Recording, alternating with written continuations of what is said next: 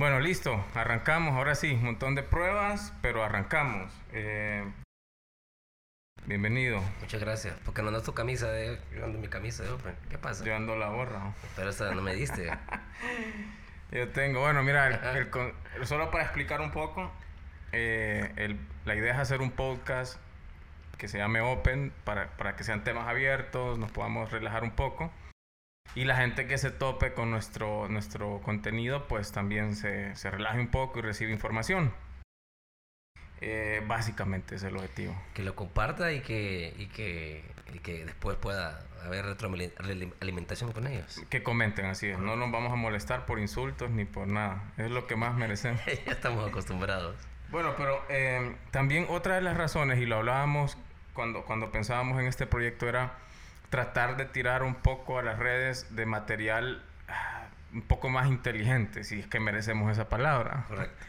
Pero, pero material un poco más, más, más pensado, ¿verdad? Eh, ese es como el gran objetivo. Eh, Eso no quiere decir que no nos vamos a divertir y eso to- todo esto va a estar así porque somos así. Pero material diferente. Y, y esto me lleva como a la primera pregunta para hacerte que es, eh, ¿por, por qué para las redes sociales ahora es tan fácil hacer viral la estupidez? ¿Por qué la estupidez es viral? Qué, sea, qué- qué- qué crudo. sí, sí, ¿por, por, ¿por qué? O sea... Eh, mira, yo creo que tiene que ver mucho con, con, con el ambiente. Vivimos en un país eh, donde casi todo es negativo. Pero olvídate de nuestro país. Me gustaría que Bueno, pensemos siempre hacerlo- afuera. Es como general, en general. realidad. Bueno, mira, va- hagámoslo micro para después hacerlo macro. Ok, ok. Mira, vivimos en una sociedad bastante, bastante eh, convulsa. de asesinatos, muertes. Entonces, cualquier cosa eh, Diferente. diferente, aunque sea absurda, mm, eh, para algún sector es divertido. Eh, ya llámese, sus- eh, pues aquí en Honduras lo que ha sido los sucesos de eh, Campanita, Estrellita, no sé, Campanita, ¿verdad?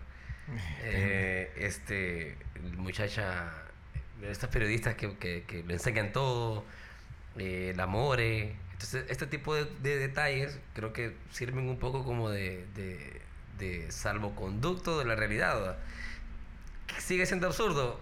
Sí, pero sí creo que es como una especie de escape de todas las cosas que nos ocurren. O sea, es como, como la gente está tan saturada. Claro, diste ejemplos de nuestro país, pero Correcto. en realidad, si, si no lo ampliamos, si le hacemos zoom out. Sí, no, si lo hacemos allá, te, te vamos a encontrar como el cipote de- del Soxo. Ajá. donde no Que eso es una estupidez bonita para mí. Pero, pero bueno, ajá, el punto es como, tu punto entonces para entenderlo es, eh, está tan castigada la humanidad que, que como la- ese tipo de cosas te dan ese respiro, te dan esa válvula Sí, de es como, alivio. no quiero ser serio. Es decir, todos los días soy serio, soy serio en mi trabajo. eh, toda la información que recibo. Mira, yo iba en, en- en- el automóvil esta semana y vi eh, en, los que- ponen los anuncios del, del periódico, la noticia del día, ahí en la calle. Eh, a mi esposa le dispararon en la 100. Así, en seco. Hmm. y, y estaba en los dos lados, en ambas vías, y es como, bueno, son las 8, de la mañana, y vos pasás y ves eso, de entrada, Ujú. prefiero ver el amor, pues enseñando la- las nalgas en, en el estadio. Ahora, ¿qué, qué impacto tiene? O sea, es necesario. Vaya, nosotros, por ejemplo, la idea de esto, de, en el formato de nosotros es. Y hay formatos que te permiten un humor inteligente, ¿no? Sí, sí lo hay. Eh, yo, a mí lo que me preocupa es que de ahora todo roza la estupidez. O, o- o- o aterriza ahí. Pero cu- ¿cuál va a ser la consecuencia de, de- de eso, pues? O sea, Mira, eh, tiene mucho la educación. Eh, hay humor, hay, eh, tipos de humor en los cuales eh, el, pucha, que se va a escuchar bien feo, para no segmentar, pues, porque es un poco clasista lo que voy a decir, pero evidentemente entre menos educación, un nivel de escolaridad tengas, tu humor es más, es más vulgar, es más de la calle, ¿no? Entonces, eh, y si vos tenés un grado de escolaridad, tu humor es diferente, ya tu humor es un poco más, más negro y un poco más, ya ves, eh, stand-up, eh, y te gustan ciertos tipos de, de, de comediantes, por ejemplo, porque tienen un humor diferente, lo puedes analizar. Ya el humor, ya ese humor lo puedes analizar, ¿no? Pero ya el humor de, de la vulgaridad, de que, eh, de que eh, sexualizas a la mujer, digamos, y que ese es el tipo de humor, eso es estrictamente para un sector de la, de la, de la población. Pero ¿cuál va a ser el impacto entonces? O sea, al final de cuentas, todo el contenido diferente a, a ese está 100 a 1. 99, sí, o sea, sí, claro, claro. eh, la consecuencia, que eso es donde me da temor a mí, y que incluso por eso estamos ah, hoy sentados acá, es esa, que la gente está viendo el éxito ahí, si le- eso no se llama éxito, pero está viendo como la, fama, ahí. La fama. Y, y eso es como, bueno, ese es el camino. Es fácil, porque es un celular y ya, y grabate y subí. Eh, si lo querés hacer así, ¿verdad? Eh, no es tan fácil cuando lo querés hacer bien. Pero, pero es fácil hacerlo, es gratis, subir algo a, a una red es gratis, y ese es el camino. y Eh, el camino es... Mira, siempre existió. eh, siempre existió ese humor. Lo que pasa es que se fue de, de, eh, de alguna manera como pues, denigrando eh, el, el- el buen humor hasta, hasta la vulgaridad. Yo recuerdo de los primeros, de los primeros videos de YouTube hace miles de años que yo vi en Honduras, por ejemplo, fue un cipote allá por el Estadio Olímpico que hacía como que se subía al bus Y se bajaba. y después le llevaba tuto al otro y fue la mente que era Ajá. Y- Eso lo- también en México lo hicieron mucho. Sí, bueno, imagínate, en ese, esas eran las bromas de aquel entonces. Y, y, y, y hoy es otra cosa. Creo que nosotros hicimos eso. Ya Es muy probable que nosotros hayamos hecho eso con algún taxi. Con un rapidito lo hiciste y te siguió a vos específicamente. Ah, sí, fue. Ahí yo te abandoné, me Sí, me acuerdo. dejaste solo, es cierto. Y me siguió. Y Sí, corrí como dos cuadras. como sí, cuadras, sí. y te abandonó. Creí que andaba solo ese día, fíjate. No. Pero, pero, pero creo que sí hay una consecuencia. O sea, creo que, que, que es, va a ser más difícil consumir. eh, Lo veo como la dieta. Como va a ser más difícil consumir buena, buena comida cuando estás acostumbrado a la, a la basura. ¿no? Exactamente. Es como exactamente. tu, tu, tu gusto, el gusto de la gente se va. Es como la música. Mira, eh, si vos, por ejemplo, a mí me gusta eh, este comediante Franco Escamilla. Me gusta el stand-up de él. Me encanta también. Muy Eh, inteligente. Sí, bastante inteligente. Pero vos le presentas a eso, me, me ha tocado presentárselo a eso a otro, otro tipo de personas, otro. Eh, y no, no le entra, porque el humor de él es diferente, el humor de, de él es de radioactiva. Valga la... Ay, sí, sí. Sí, es- o sea, Pero estoy desactualizado con el humor. Pero, vaya, por ejemplo, tal vez es este. ¿Por qué gusta tanto? O sea, si hay un humor que a mí, o sea, me, me laxa, me excrementa. Hablando de Rey de Roma. de Franco. Ajá. Es el que un hombre se tenga que hacer de homosexual. O sea, no sé estuvo. a dónde Sí, y cuándo eso dio risa. No Sí, sé. sí. O sea, no, no sé. Yo creo que en algún momento a- a- Am- en alguien se vio gracioso, Ajá. pero ya después ya... ya- Pero es como la ley. O sea, si vos querés ser gracioso, o sea, pareciera que, que a todos les dan como, como en la universidad del humorista. Es como, bueno, clase número 2 o, módulo 1. Ese lleva como tres módulos Sí. hacerse de mujer. Es como- Sí, porque- No quiero decir mujer porque no es como de gay, como de homosexual. Como, Exactamente, porque... hay- no, pero sí como mujer, porque hay como tres est- estilos. Está el que se viste de mujer viejita, por ejemplo. Ujú. que piensa que es Sí, como gracioso. mujer, ajá. Sí, Ya como, como mujer y como, y como, y como, este, y como gay. Está bien la palabra, ya como ahora no está tan Gay. delicado, no lo sé. Sí, sí. Eh, que, que lo vamos a ver más adelante. Sí, lo vamos a ver. Para, sí, hay a que, que gente no, no, no guíe en el camino correcto. Sí, sí, porque vamos a hablar de eso, de tolerancia versus respeto. Ajá, porque ahí creo que se ha Correcto. deformado un poco eso. Pero sí, para, por ejemplo, yo considero que, que, mm, Eugenio Derbez es, es un gran humorista. eh, pero esa o sea, si hay algo que me decepciona a mí es verlo como mujer. O sea, que no sé que no lo hizo mucho, que no fue como su... No, no lo recuerdo, de hecho, yo no lo recuerdo. Hay un par de cosas ahí. Creo que un personaje. O lo estoy confundiendo. Creo que no lo, no lo recu- Los personajes que recuerdo icónicos de, de No, los de icónicos sí, sí. son Ojalá que me esté equivocando. el Mofles. Pregunta. El Mofles era el, el, el- No. el que... El, el de taller, el mecánico. Ajá, ajá. Sí, pregunta. Ajá. Sí, no, es un espectáculo. Diablito. Pero yo no sé por qué da, da, da risa ese, ese humor, ¿verdad? Eh, pero bien, la idea es eso, tratar de, de tirar un material que sea diferente. Eh, yo sí creo que hay un gran impacto al solo consumir eh, estupidez. Creo que sí, está impactando y, y, ojalá que más gente eh, comience a tirar contenido diferente, ¿verdad? Se puede. y es que hay, hay temas suficientes. Bueno, pero hablando un poco de, de hablando a, a ver, hablando de algo un poco más serio, el tema de las vacunas, ¿cómo vas? ¿Te vacunaste? Ya la. Ya, las dos. Eh, voy por la primera semana de agosto, la segunda dosis. La segunda. Sí. Eh, ok. ¿Por quién te fuiste? yo, yo me fui, yo no, yo no lo hice aquí en Honduras. ¿Pero cuál te pusiste? Pfizer. Esa es de dos, de dos... ¿Dos dosis? ¿Te toca regresar? Ya, ya están las dos. Ya están las dos, Ya están las dos. ¿Ya no te moriste? No, no. Ah, bueno. Me creció el pelo. Ese es efecto secundario. pero, la, pero en la cara, güey. Ajá, ajá, acá en la cara. Eh, ok, pero, pero el tema de las vacunas eh, en Latinoamérica, podemos decir, y tenía unas estadísticas por, ahí, pero, pero ha sido complicado el tema de las vacunas. Y, y creo que ahorita se está enfrentando el tema de, que, de la gente que no se quiere vacunar. Ahí yo tengo unas estadísticas que los quiero mencionar, pero, pero la gente no se quiere vacunar o, ya hay lugares donde se está llegando a ese punto donde ya ahora el problema es que la gente no se quiere vacunar. Y, solo para hablar un poco de las diferencias, están los tipos de vacunas, ¿verdad? O sea, la vacuna tradicional que era, era la vacuna que nos inyectaban el, virus, por así decirlo, purificado o, o neutro, no sé cómo explicarlo en palabras fáciles eh, esa es como la vacuna que toda la gente acepta y no tienen ningún problema. ni siquiera, virus en crudo. ni siquiera preguntan, ¿verdad? Como de otras enfermedades, nos vacunan desde bebé y, nadie hace drama.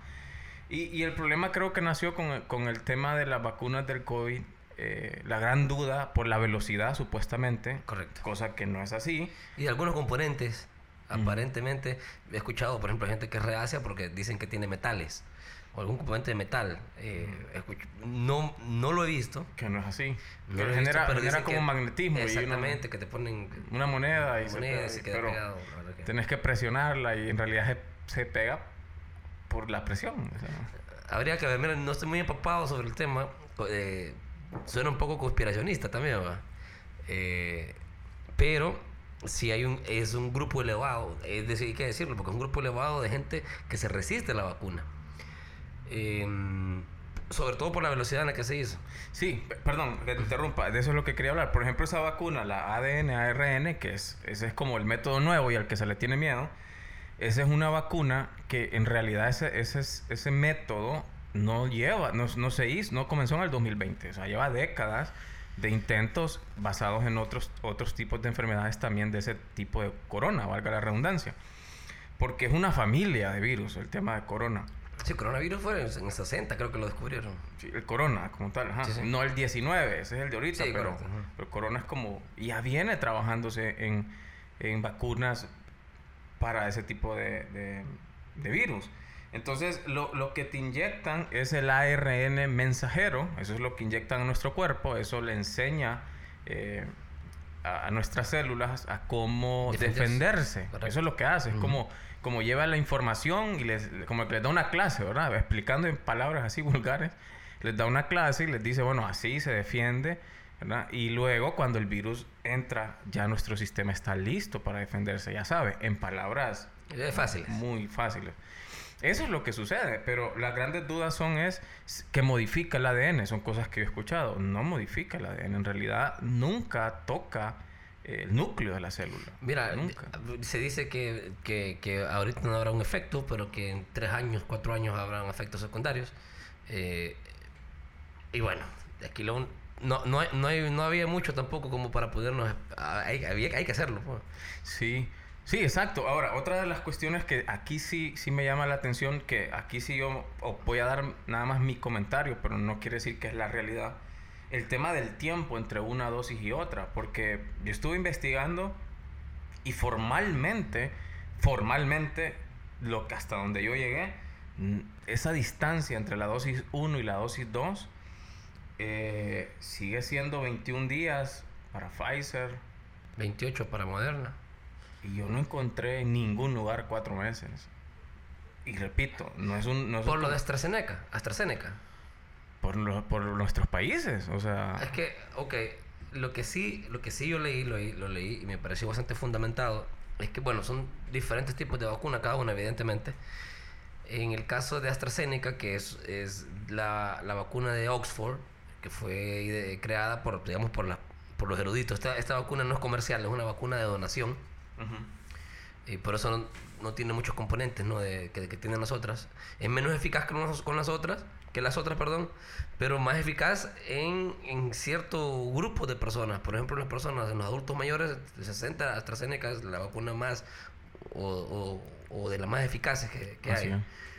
Y lo que ocurre, lo que se dice de esta vacuna es que entre la primera, es lo idóneo es que entre la que alarguen más el tiempo entre una dosis y la otra, porque en la primera dosis, entre más tiempo dure, la eficacia es mayor. Entonces por eso es, es lo de lo de Lo del tiempo. lo del tiempo, de Pero- darle dos tres meses a la vacuna. Se supone que una vacuna que tiene el 80% de eficacia. Entonces estamos hablando de una vacuna bastante eficaz, pues. Sí, Pfizer está anunciando una tercera vacuna para, para, por el tema del Delta. sí, una tercera dosis. Por la variación, sí. A ver qué sucede.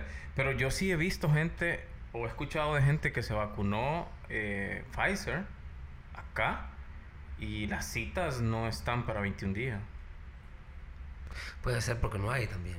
A eso me refiero, o sea, ¿qué estamos haciendo entonces? Bueno, vámonos, los, la Sputnik. Vino la Sputnik, se vacunó a todos los periodistas y otros sectores de la población y ya no han venido. O sea, los que, que vinieron solo, solo vino la primera dosis y que es la única vacuna que se compró y la única comprada porque toda es donada, además, ha sido don- eh, donaciones.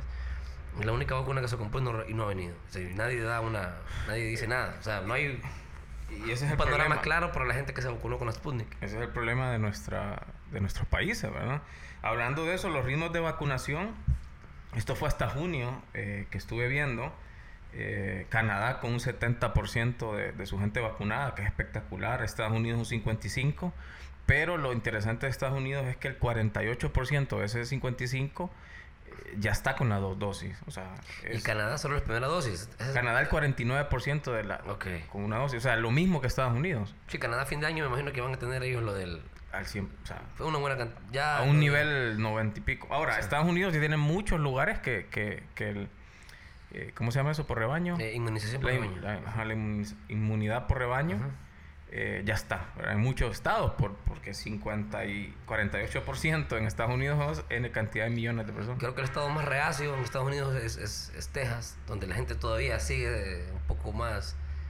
eh, En Texas, si no me equivoco, Texas levantaron más bien todo, o sea, ya mascarilla, todo eso. ¿Ya lo como- quitaron? Sí, sí. Tenía entendido que era el estado donde había un poco más de incredulidad respecto a la, a la vacuna, pero Sí, yo en realidad viajé hace poco y, y estuve en Florida nada más y sí fue ahí fui- vi bastante mascarilla, bastante.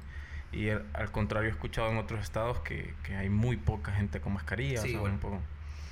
Pero bueno, eh, eh, luego Chile con 70%, México 29%, me, me asustó, bastante bajo para lo que yo creería. sí, ha sido bastante... En México ha habido bastante problema con el tema de la vacunación. Sí. Costa Rica 35% de su gente, Salvador 34% de su gente, eh, Honduras 11%, pero solo el 0.85% tiene las dos dosis. O sea, Sí, sí. es, es una sinvergüenzada. Ahorita ha habido un levantón esta, en esta semana eh, y con el esto, la, el vacunatón que hay ahorita, que es 24 horas, no todo este fin de semana, vacunando en los diferentes eh, sectores. Entonces, bueno, esperando que la gente llegue a vacunarse. pues. Sí, definitivamente. Ojalá. Ahora, la vacuna considero que se va a volver. Bueno, ahorita para viajar es. es- creo que para viajar va a ser primer- la primera manera de cómo van a obligar la vacuna. De hecho, en Francia escuché yo, discúlpame, que están restringiendo a las personas. Por ejemplo, las personas que, que tenían algún beneficio gratuito eh, para eh, hacerse los controles de, de, de- de COVID y no se quieren vacunar, dejará de ser gratuito. Entonces van a obligar a las personas a que, a que, a que, a que paguen o, o te vacunas, o pagas o te vacunas, una de dos, pero dejará de ser gratuito para... Eso en Francia y en algunos países de Europa. Sí, y eso va, va a seguirse copiando acá. Creo que al final va a haber que vacunarse. Con temor o sin temor, va- vamos a tener que vacunarnos. Sí, sí, sí. Eh, y creo que es lo mejor.